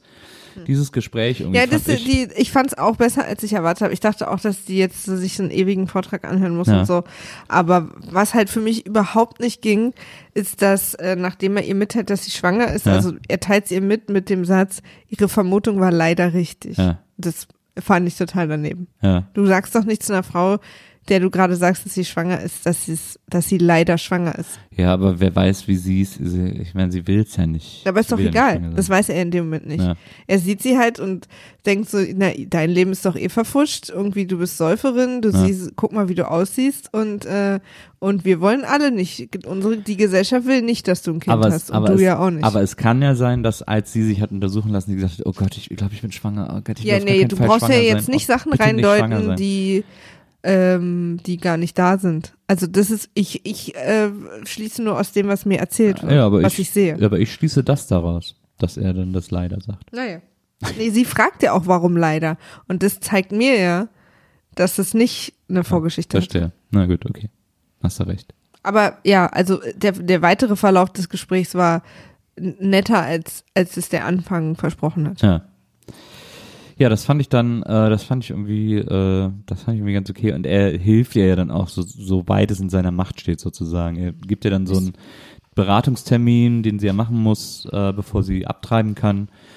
Ähm, und äh, ja, und sagt dann auch, und kommen Sie zu mir, wenn Sie irgendwie nochmal Hilfe bei dem Suchtproblem brauchen und so. Mir fällt gerade auf, dass ich eine ganz allgemeine Frage zur Folge 9 hatte, die ich vergessen habe. Was denn? Darf ich das noch machen? Na, aber unbedingt. Ich habe hier stehen, waren Menschen und Gespräche in den 80ern wirklich so? ich finde, ich habe manchmal das, ich habe mal einen Artikel darüber gelesen, Ja. dass wenn wir jetzt zurückreisen würden in, in die Zeit der Römer oder ins Mittelalter, Ja. äh, wenn wir jetzt Zeitreisen können, Ja. voraus, also auch wenn wir die Sprache verstehen würden und die auch sprechen könnten, könnten wir uns trotzdem mit niemandem richtig normal unterhalten, Ja. weil wie man gesprochen hat, wie man gedacht hat und wie, wie, wie Dinge passiert sind, Ja. einfach total anders sind von denen, wie es heute ist und Ja. wir das aber auch nicht ähm, vermuten oder erklären können oder so. Also dass quasi Dialoge passiert sind oder Menschen auf Sachen reagiert haben, die für uns heute gesunder Menschenverstand, weil sich so eine Gesellschaft auf so eine Art Code geeinigt hat, wie wir einfach miteinander umgehen. Ja. Oder auch wie wir auf Sachen kommen im Gehirn. Also Denken hat sich total verändert. Ja. Und ähm, aber natürlich haben wir es alle zusammen verändert, deswegen funktioniert es auch für alle und deswegen hat man auch immer das Gefühl, so war es schon immer. Mhm. Und dass wir uns mit denen nicht unterhalten könnten, weil die überhaupt nicht verstehen würden, was wir sagen, also Ja. was wir meinen, was, Ja. was wir wollen. So. Ja. Und ich frage mich, Also ich kann schon, soll ich direkt oder? warum, also, Also, weil ich nichts macht da Sinn. also erstmal Ich denke die ganze Zeit, und vor allen Dingen, das ist noch die eine Sache, Ja. was mich richtig fertig macht bei dieser Serie, was ich auch wirklich unangenehm finde, ist, wie wahnsinnig Psycho und alle so Serienkillermäßig dargestellt werden. Andauernd starrt einer in den Spiegel und sagt was sehr langsam oder kommt super creepy und ist dann super aggressiv. Also alle sind auch so schlecht drauf miteinander Ja. und, und auch so, wie gesagt, so passiv-aggressiv die ganze Zeit. Und ist das eine, weil du sagst ja, dass die Lindenstraße abbildet. Ja. Aber das, also wie, also ich möchte, war München einfach, ist das irgendwie der, der Höllenschlund oder was? Ich, Also, wenn du jetzt mit einer Zeitmaschine in die 80er Jahre reisen würdest, ja, dann würde man dich verstehen. da kann ich dich schon mal beruhigen. aber nicht die Leute in der Da Lindenstraße. kann ich dich schon mal beruhigen. Ich war äh, nicht unentspannt deswegen. Doch bin ich. Ähm, nee, aber na, die, ich meine, die Lindenstraße ist natürlich gerade am Anfang. Äh, man merkt, dass es noch an vielen Ecken und Enden rumpelt und humpelt und noch gar nicht eingespielt ist, eingefahren ist, äh, dass dann noch sehr viel Overacting stattfindet. Gerade die 80er waren eine Zeit, in der irrsinnig viel overgeacted wurde. Ähm, also wo Schauspieler lange Blicke in eine Richtung für eine Unterstreichung von Deepness gehalten haben. Das hat sich in den letzten Jahren sehr stark geändert, äh, gerade im Spiel, äh, im Film. Ähm, aber das war damals noch sehr en vogue, so zu spielen. Ähm, und das war, ich meine, viele kamen aus dem Theater und so, die bei der Lindenstraße angefangen haben. Da ist Spielplan eh für die letzte Reihe und haben das so ein bisschen damit reingebracht. Und diese Produktionsabläufe äh, haben ja von Anfang an oft wenig Zeit gelassen, jetzt äh, groß zu proben oder so. Also, dass man jetzt alle Szenen irgendwie groß einstudiert. Aber alles wird halt so gespielt, als hätte sich keiner lieb. Ja, das, aber das wurde für, das wurde, glaube ich, von vielen Schauspielern für Tiefe gehalten, das so zu spielen. Nicht für, nicht für mangelnde Liebe. Das heißt, dass wir beide keine Tiefe in unserer Beziehung haben? Du weißt ja nicht, wie ich dich anstarre, wenn du schläfst. Okay. Nee, ähm, das ist ja, also erstmal ist Lynchstraße ja Fiktion, weiß nicht, ob du das wusstest, ist ja keine, ist ja keine Doku. Mir wird hier die ganze Zeit erzählt, dass die Lindenstraße abbildet. Ja, das stimmt, aber deswegen ist sie trotzdem noch keine Doku. Zum Glück. Ja. Naja, lass uns mal weitermachen. Das war aber so eine allgemeine Frage, die ich Ja. mir gestellt habe, so weil ich quasi überhaupt nichts, nichts als real empfinde, weil ist- alles ist so bedrohlich und unangenehm. Es ist tatsächlich und so. ein bisschen 80er-Spiel. Ich verstehe auch übrigens ein bisschen dieses, dass natürlich, dass es Drama immer geben muss, ne? dass Ja, man deswegen auch natürlich äh, die Konflikte extrem kondensiert darstellt, damit wir was erzählt bekommen. Aber ich habe nichts dagegen, wenn es auch mal irgendwie, das auch mal sozusagen F- Willi Tenners Familie zum Beispiel sich auch mal ein paar Wochen super gut versteht und wir dann als Familie vielleicht alle mal einen Lehrer hassen oder so. Also weißt Ja. du, dass das ist mal so eine, dass sich mal Leute also, verstehen. Ja, also wie gesagt, es ist halt dieses 80er-Jahre-Spiel, das noch extrem von diesem deutschen 70er-Jahre-Film beeinflusst war äh, und aus der Ecke ja auch Geißendörfer, der die Lindenstraße gemacht hat, kommt. Also sprich, äh, solche Leute wie Schlöndorf, ähm, ähm, äh, Fassbinder und so, so diese Schule, das war ja alles so eine Gang, Geißendörfer und so, die haben alle so zusammengehört und da kam der Macher der Lindenstraße sozusagen her. Deswegen hat das, hat das diesen Geist natürlich noch ein bisschen mitgetragen, so dieses alles ist so ernst und, und dramatisch und so und das haben die dann im Laufe der Jahre, das werden wir dann in den nächsten Folgen, wirst du was miterleben, äh, wurde das immer mehr aufgebrochen, auch durch Charaktere, auch diese Charaktere wie Beate oder später Zorro oder so, die dann da viel mehr Lockerheit in die, in die Lindenstraße gebracht haben. Ich hoffe, aus tiefstem Du bist halt nicht zusammengezuckt, als ich Zorro Ja. gesagt habe. dass, dass, jemand- dass Zorro ein Charakter ist, der mit einer schwarzen Maske und einem Pferd in der Lindenstraße ankommt. Alles andere empfinde ich als persönliche. Das wäre jetzt gerade mein einziger Lichtblick, dass wir uns auf Zorro freuen können. Also du kannst dich auf Zorro freuen. Ob das der Grund sein wird, weiß ich allerdings nicht. Und Aber- wie lange freue ich mich noch auf Aber auch der Pavarotti und so, also da kommen noch schöne, da kommen sehr schöne Sachen. Ja, Ähm, das aber wird es mir ist, hier die ganze Zeit versprochen. es- Jeder neue Charakter, der dazukommt, ist genauso bekloppt wie alle, es die ist halt, da sind. es ist halt noch beeinflusst von dieser großen alten Schule. Ich habe auch übrigens hier in der, in der Folge 10 Ja, gibt's diese Szene, wo äh, Beate bei Blond Robert Smith klingelt und ihr ein kleines Geschenk gibt für jemanden, wo ich vergessen habe, für wen es ja, ist. ja. Und Beate auch wirklich da in dem Fall hart durch sehr, sehr gute Schauspielkunst besticht. Das stimmt. Und auch wieder mega Kölsch redet. Ja, es- sind alles, das ist alles. Jedenfalls Elisabeth, der geht's nicht gut. Nee. Und, Äh. und ihr geht's sogar so sehr nicht gut, dass Mhm. sie unter der Trockenhaube heult. Nee, nicht Trockenhaube, die macht ihr doch gerade die Ja, Lockenwickler aber raus. die Szene fängt damit an, dass die so, Trockenhaube, okay. die, die Föhnhaube noch. Aber sie heult, also sie bricht ja völlig zusammen. Ja. Und du siehst aber die ganze Zeit die Friseuse einfach nur so, hm, super cool bleiben, überhaupt nicht so trösten, sondern nur so ein Spruch, kleine Kinder machen kleine Probleme, große Kinder machen große Probleme, sagt Ja. man ja.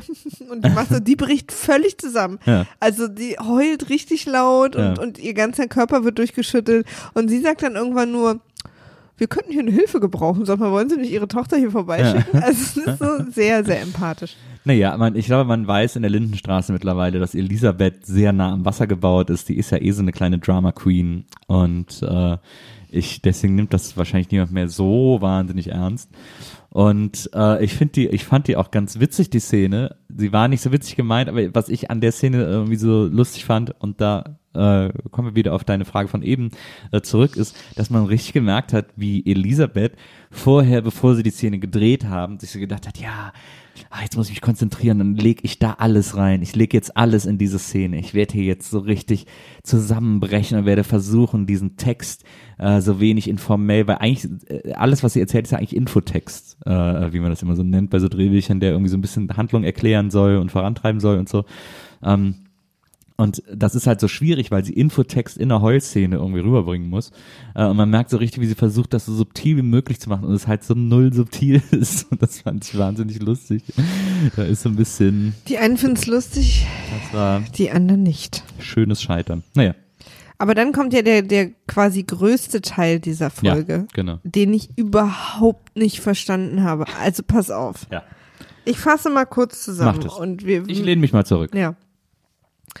Äh, der Pianist und seine Freundin Blond Robert Smith, Wolf, Wolf und Chris. Ja. Wow. Wolf Drewitz.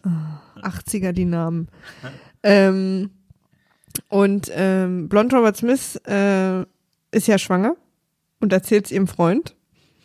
Und erstmal reagiert er natürlich total cool drauf, wie alle Männer reagieren sollten. Warum hast du nicht besser verhütet? Absolut richtig. Ja. Keine Verantwortung. Sie sagt dann auch, du hättest ja auch besser verhüten können. Ja. Darauf geht ja auch gar nicht weiter ein. Stimmt.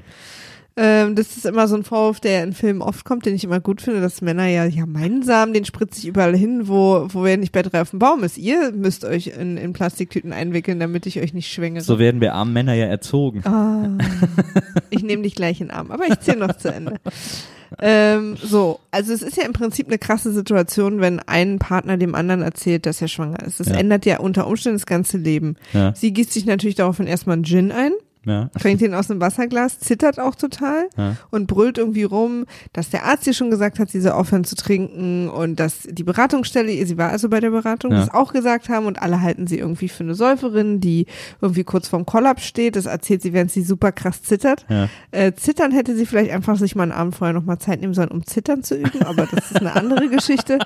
Und ähm, ähm, und sie bricht halt quasi total zusammen, weil weil das ist ja auch eine harte Situation. Sie Ja. ist, und sie will auch abtreiben und so und Ja. der und ihr Freund reagiert scheiße, sie ist damit völlig überfordert. Ja. Sie ist Alkoholikerin, also es ist wirklich eine richtige Kacksituation. Äh, und in so einer Situation macht er das einzig Richtige, hört ein Lied aus einer Nachbarwohnung, geht dahin, lernt Menschen kennen und bleibt da drei Stunden zum Kaffee. Das ist die einzig logische Reaktion, die auf so ein Gespräch, und das meine ich halt, nichts macht Sinn. Er steht einfach auf, lässt sie weinen, zittern, schwanger liegen, Ja. so wie, wie in dem Film ab, wenn die Hunde Katze, eine Katze hören. Katze? Hört ein Lied aus der Nachbarwohnung, klingelt da einfach Ja. und lädt sich selber zum Kaffee ein. Bei Berthas Mutter, die sehr streng auf das höfische Protokoll besteht, Ja. in allem, was sie Ja, tut. das stimmt. Ja. Und, ähm, und dann sitzen die da und trinken Kaffee. Berthas Mutter mit Bertha, der Mutter, und ich weiß nicht, wie die Mutter heißt. Lydia. Lydia. Lydia? Ja. Ist ja fast ein moderner Name. Und äh, Herr Drewitz, Ja. Lydia und Beate trinken auf der lautesten Couch der Welt Kaffee. Nochmal fette Props an die Requisite, dass sie eine Couch genommen haben, die jedes Mal, wenn sich einer bewegt, so laut knarzt. Ähm, Ja, das ist ja Absicht. ja, total. Kam mir genauso vor. Sie erzählt ja, dass sie die Möbel und alles so geerbt haben von. Wahrscheinlich haben sie die, die Sounds sogar im Nachhinein eingefügt. Wahrscheinlich, ja, oh, ich wahrscheinlich. flipp aus. ähm, und sie erzählt zweieinhalb Stunden lang ihre und Beates Lebensgeschichte. Ja. Berthas, Ja. nicht Beate. Nee. Ähm, und das finde ich macht alles einfach total Sinn. Also, und dann erzählt er ihr auch, dass er nicht zunehmen darf in seinem Geschäft. Ja. Und dann fragt sie ihn, was er ist, und er ist Musiker. Ja. Hab ich auch nicht Seit so wann kapiert. dürfen denn Musiker nicht zunehmen? Na. Ich dachte, das, also, das ist, äh, Da muss man wohl, da muss wohl jemand mal dringend bei den Weather Girls anrufen. ja, klar. Lieb von dir. Süß. Ich finde auch total gut, dass, Leute, bitte schickt nur Nils E-Mails und nicht mir deswegen. Ich hab's doch nicht gesagt. Ich war einfach, ich hab's doch jetzt nur darauf Ist dir jetzt ein bezogen. bisschen peinlich? Nee, ich hab's doch nur darauf bezogen. Ich hab's doch nicht gesagt. Weil die sind ja sehr erfolgreich. Ja. Und die waren das erste Interview, das ich jemals geführt habe in meinem Leben. Ja, ist gut jetzt, Nils. Das erste Interview, was ich jemals geführt habe, war mit dir. Ähm, ja, pass auf. Und als würde diese Geschichte nicht schon so, weil in der anderen Wohnung liegt seine schwangere Freundin Ja. und heult. So. Ja. Und was er dann aber macht als nächsten Move, um das quasi wieder gut zu machen, Ja. ist, dass er Bertha nimmt, mit ihr in die Wohnung. Nee, das stimmt nicht. Bertha kommt nach. Sie bringt ihm ja die Note. Ah ja, okay. Äh, dass er mit Bertha sich ans Klavier setzt, während seine schwangere Freundin neben ihnen beiden auf dem Bett liegt Ja. und mit ihr flirtet. Ja. Und Bertha hat auch Probleme. I give you that. Ja. Und er ist super einfühlsam. Soll ich Ihnen Cognac setzen? Sich doch, ach Mensch, was ist Ja, denn los mit ja. Ihnen? Und will sich das alles anhören und ist total liebevoll zu ihr. Und Blond Robert Smith mit seinem Kind schwanger, mit seinem Gin voll, Ja. liegt neben den beiden auf dem Bett. Ich verstehe diese ganze Situation nicht. Entweder ist er der größte Wichser der Welt. Oder jemand, der das Drehbuch für diese Folge geschrieben hatte, hatte einen Schlaganfall und hat irgendwann gemerkt, wieso sind denn die beiden Storylines zusammen? Ja. Weil ich finde, das, was Bertha passiert, hätte man mir, hätte man jemand anders hinschicken können Ja. und das erzählen können. Ja. Warum musst du denn ihn aus dem Gespräch mit seiner schwangeren Frau rausholen? Ich muss tatsächlich auch sagen, Ich habe hier in Großbuchstaben stehen, was ist hier los? ich muss tatsächlich auch sagen, diese Folge ist irrsinnig seltsam geschrieben. Also ich weiß nicht, ob da ein Darsteller ausgefallen ist und man dann am Set irgendwie schnell umgeschrieben hat und improvisiert hat oder so, aber da stimmt wirklich irgendwas nicht, weil diese zwei Storylines, wie die verwoben sind, macht wirklich gar keinen Sinn. Also gar nicht, so ganz Stellt hart euch mal vor, nicht. ihr würdet mit eurem Freund schreiten und der hört ein Lied, steht auf und geht raus, geht irgendwo Kaffee trinken, Na. kommt dann wieder und setzt sich danach mit der neuen Person, die wildfremd ist, bei euch ins Wohnzimmer und spielt Klavier mit ihr. Genau. Und igno ich habe auch, ich habe übrigens auch geschrieben, ist Blond Robert Smith gestorben und jetzt ein Geist? weil niemand hat sie gesehen Ja. und niemand hat auf sie Doch, reagiert. doch, weil sie, sie lacht ja dann einmal über den Namen Bertha Und dann äh, sagt ja, macht ja äh, Bertha so eine abfällige Bemerkung über sie. Genau, das fand ich auch noch so eine Oberfrechheit. Naja. Du hast recht. Ich denke, können wir uns mal bitte kurz auf die alkoholkranke Naja, genau. Schwangere konzentrieren? Das ist tatsächlich wahnsinnig seltsam. Also da stimmt irgendwas nicht. Ja. Da kann, da muss irgendwas beim beim Schreiben oder so schiefgelaufen sein, beim Fax vielleicht irgendwie die Seiten falsch äh, verschickt oder so, weil da stimmt irgendwas nicht. Irgendwas ist total seltsam an dieser Folge, weil das hinten und vorne nicht zusammenpasst, was die da erzählen wollen. Ich bin gerade ein bisschen aufgeregt, dass du mir zustimmst. Ja, nee, aber das ist wirklich, das habe ich, ich habe es auch überhaupt nicht kapiert. Er geht ja, also er ist so einfühlsam zu Bertha ähm, und sagt, ja, erzählen Sie mir Ihre Probleme auch und so, aber es gab ja keine Situation, die das irgendwie erklärt hätte, dass er jetzt irgendwie Blond Robert Smith irgendwie groß bestrafen Ich habe will auch das Gefühl, so. hat er sich sofort in sie verliebt? Will man uns jetzt zeigen, ja, dass das, sie beiden? naja, weil ja, das habe ich auch gedacht kurz, weil ja vorher, als er in der Wohnung ist bei Bertha und ihrer Mutter, ähm, da wird ja so ein bisschen verkauft, als würde die Mutter ihn als potenziellen Genau. Kandidaten Genau. für Bertha Ja, ja, ja, abchecken. genau. So, na, was machen Sie denn so? ja, und erzählt ja, sie, sie äh, lobt der Bertha, so was Genau, sie alles geschafft genau, hat im Leben. genau. Und da kommt ja dieses Wort, was ich aufgeschrieben habe. Sie kann ja mit nichts anderem mehr renommieren. Ja, ja, genau. Also angeben oder so, ne, Ja, heißt genau, das. Das genau. habe ich überhaupt in dem noch nie gehört. Das Na, fand das- ich auch so lustig, Du das lernst Wort. immer wieder Deutsch in der Lindenstraße. War letztes Mal auch schon mal, war auch schon mal sowas. Ich lerne immer Wak- wieder Deutsch nee. im Leben mit dir, Nee, Nils. es war Vakanzen, nee, was, äh, was hat, äh, Hansmann hat irgendwie sowas gesagt, oder Helga hat sowas gesagt. Da ging es um Einkäufe, du nimmst doch jede Gelegenheit oder ja, so. ja, äh, ähm, und zwar haben sie einfach das englische Wort Deutsch ausgesprochen. Nee, aber hat Ähm, uns ja aus, sogar jemand ein Foto geschickt und das in irgendeiner Fußgängerzone gesehen, wo das an einem Laden auch stand. Das gibt's auch als deutsches Wort sozusagen, so wie sie das benutzt Ja, hat. ja, Oka Okasi Okkasion? Ja, ja, Okkasion. Okkasion. Genau, Occasion. Ja, Genau. genau. eine Okkasion. Ja, genau. Also Leute, beruhigt euch mal wieder. Ich lerne hier keine deutschen Wörter, sondern ich lerne hier witzige Wunderwörter. Na, auf jeden Fall ähm, ist dann, also es wird schon so erzählt, dass da äh, vielleicht was laufen soll zwischen Bertha und Wolf, was sowieso weird ist, weil wir am Ende der letzten Folge den zukünftigen Grise gesehen haben. Also, äh, aber es weiß jetzt natürlich eigentlich noch keiner. für aber die, für die schippen wir ja auch gerade total. Also da wollen wir ja richtig doll, dass er sein dressiertes Pferd bekommt. Das ist in der, Rück, in der Rückschau irgendwie komisch. Aber auf jeden Fall ist da diese, ist, äh, diese komische Kuppelsituation, die aber versucht wird, in eins zu bringen mit dieser, äh, mit dieser Chris ist schwanger äh, Situation, was halt gar nicht zusammenpasst an Storylines. Ähm, und jetzt, man könnte jetzt auch nicht so sagen, so, ja, im Leben passt halt nicht alles zusammen, weil es halt auch für das Leben wahnsinnig unrealistisch wäre, dass diese zwei äh, Geschichten sich so kreuzen.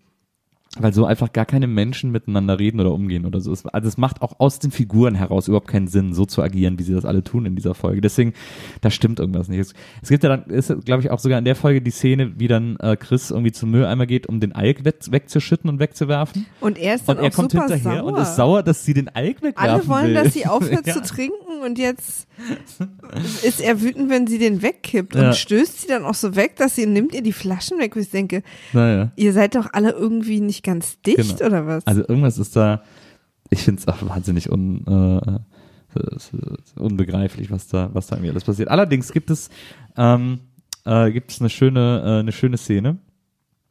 Ähm, und zwar, als Bertha wieder weg ist, äh, beziehungsweise ich glaube, da sitzt sie in der Küche mit Wolf und plagt ihm ihr Leid. Ähm, weil Berthas Problem ist nämlich, dass sie zu unmodern ist. Äh, sie ist gerade gefeuert worden. Ach genau, das erzählt sie mir. Äh, sie ist gerade, ähm, beziehungsweise sie war auf einem höheren Posten Abteilungsleiterin oder so und ist jetzt wieder downgegradet worden in dem Betrieb, in dem sie arbeitet. Und sie arbeitet in einem Wäschegeschäft. Und ähm, der äh, Chef hat gesagt, dass sie zu unmodern ist, um Wäsche zu verkaufen. Sie schreckt die Leute ab. sie ist nicht äh, frech und kess oder Genau, weil sie nämlich immer so super hochgeschlossen ist und halt immer diese 20er Jahre Kleider ihrer Mutter aufträgt und den ganzen Look und, und so. sie sich auch wahrscheinlich sehr ans höfische Protokoll hält Genau. für ihre Mutter. Genau, und äh, das ist einfach zu unmodern. Junge Menschen wollen bei Süßigem keine Strapse kaufen äh, und deswegen muss sie wieder quasi in die Verwaltung nach hinten und In an die den Schreibmaschine. Versand. War in den Versand, genau. Also auf jeden Fall da, wo man sie nicht sieht. Ähm, und das bedeutet weniger Geld und das Downgrading und so weiter und so fort.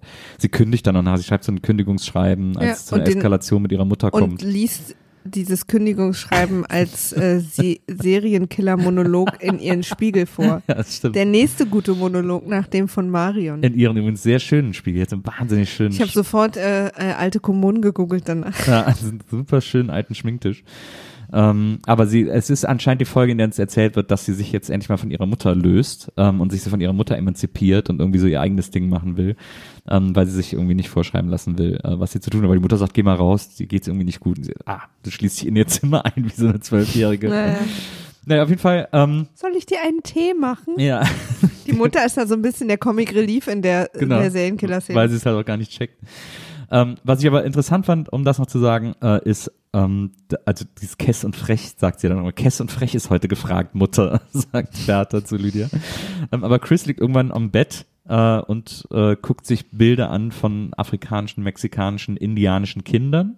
Äh, in, also in so Bildbände. in so Bildbände äh, mit so lauter Babykindern, Fotos und so, ähm, von so, so weltweiten äh, Kindern Klassische Babykinder. und heult dabei, heult dabei und hört dabei Musik, die so ein bisschen Ja. so, das ist so Rock, das ist so ein Hippie-Rock, das soll so ein bisschen Hendrix-esque klingen und so und ist so ein bisschen so, so verzerrt und ein bisschen Jefferson Airplaneig und so. Aber da wird, da singt auch jemand mit Hall und singt die ganze Zeit la la la la la la la Mir nicht. Hey, la, la, aber auch mal, da gibt's auch mal ein la la la. Das ist so, das ist so wie wenn jemand ins Studio kommt und einen Song geschrieben hat und sagt, pass auf, ich habe noch keinen Text, aber stell dir es so vor.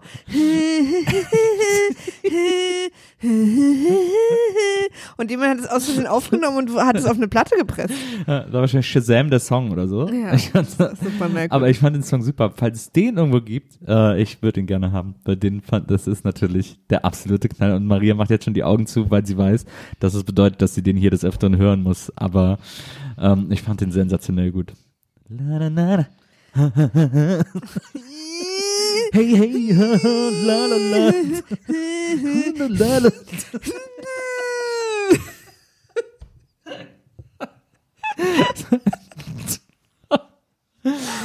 Sehr, sehr gute Musik, um sich äh, Bilder, äh, Kinderbilder sehr, sehr anzugucken gute und zu weinen. Serie. Sehr, Und- sehr gute Serie. Der Cliffhanger von Folge 10 ist natürlich, wie könnte es anders sein? Chris will das Kind. Chris entschließt sich, das Kind zu wollen.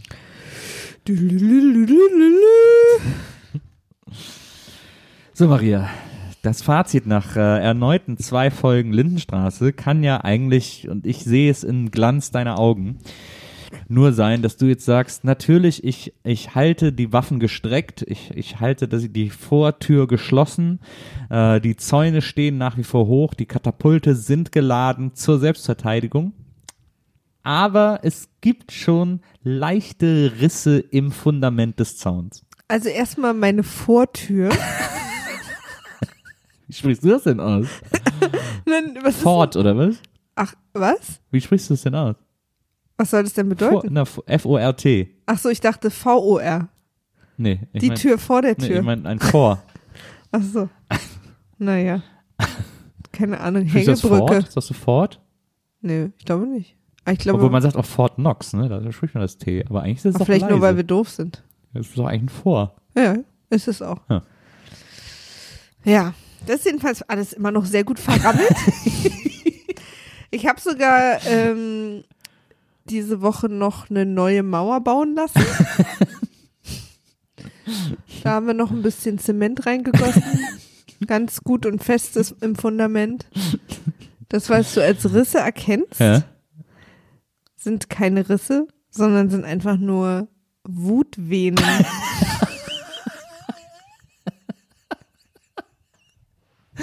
Der Verzweiflung. Ja. Die Wutwehen der Verzweiflung. Und nach, gerade nach Folge 10 kannst du mir hier gar nicht versuchen. ja, es wird ab Folge 11 wieder besser, ich verspreche Du. es dir. Also, ich glaub dir das. Ich glaube, dass ich äh, ab der nächsten Folge. Was ist eigentlich, Leute, wenn ich jetzt Fan werde? Was machen wir dann? Dann hören wir auf, ne? Ja. ja, aber ich kenne dich, ja. Du musst es halt auch wirklich, du musst es ehrlich sein. Also, Du siehst Also ich alle fand's ganz wieder gut. davon schwimmen. es hatte wirklich ein paar echt bewegende Momente diesmal. Ich muss ehrlich zugeben, so langsam öffnet sich meine Vortür. Und äh, ich bin bereit, die Lindenstraße reinzulassen. In mein Herz und in mein Leben. Ah, komm, dann können wir ja jetzt direkt noch ein paar Folgen gucken. Ich muss leider meinen Zug kriegen.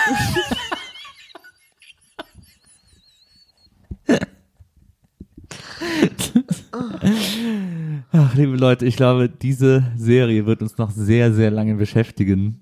Auch wenn Maria dabei mit einer Träne im Knopfloch aus dem Fenster guckt. Ihr solltet euch nur darüber im Klaren sein, dass ihr bereit seid, mich zu opfern auf dem Altar des Entertainment.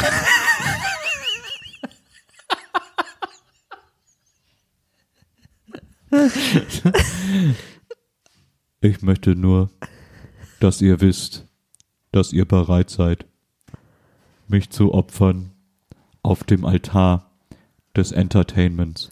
So hätte Marion das jetzt gesagt. Das stimmt. Ich weiß nicht, warum Marion versucht, eine Männerstimme nachzumachen, aber so hätte sie das gesagt. Ja. So, liebe Leute, mir reicht's. Ich muss auf Klo. Wenn ihr uns schreiben wollt, dann schreibt an äh, Wimaf, at Wimaf war weg auf Twitter, da erreicht ihr uns. Weil Wimaf schon weg war. Und at, äh, wimaf at poolartists.de ist Ich- unsere E-Mail-Adresse. Wir kriegen immer gerne äh, Bemerkungen zur Lindenstraße auch. Ähm, wir kriegen auch immer viele Tweets von euch, die sagen, dass sie, dass ihnen das gut gefällt. Krieg sehr gerne Bemerkungen zur Lindenstraße. Ja, leider haben wir es nicht geschafft zur Hans-Folge nach Köln, aber ich war ganz froh, wir waren ja eingeladen, äh, weil es wurde ja mit Live-Orchester äh, gemacht, diese Folge, und wir waren eingeladen, haben es aber leider nicht geschafft, weil wir äh, kränkelnd wurden und ich war ganz froh, weil ich so, weil ich so weinen musste und das hätte ich nicht gerne in der Öffentlichkeit gemacht. Deswegen war das irgendwie auch nochmal Glück im Unglück. Aber danke für die Einladung und äh, danke fürs Zuhören. Und äh, danke dir, Maria, dass du mit mir Lindenstraße guckst und mich trotzdem noch magst. Gern geschehen dir, Nils, dass ich mit dir Lindenstraße gucke und dich trotzdem noch mag. Bis zum nächsten Mal. Tschüss. Tschüss. Was?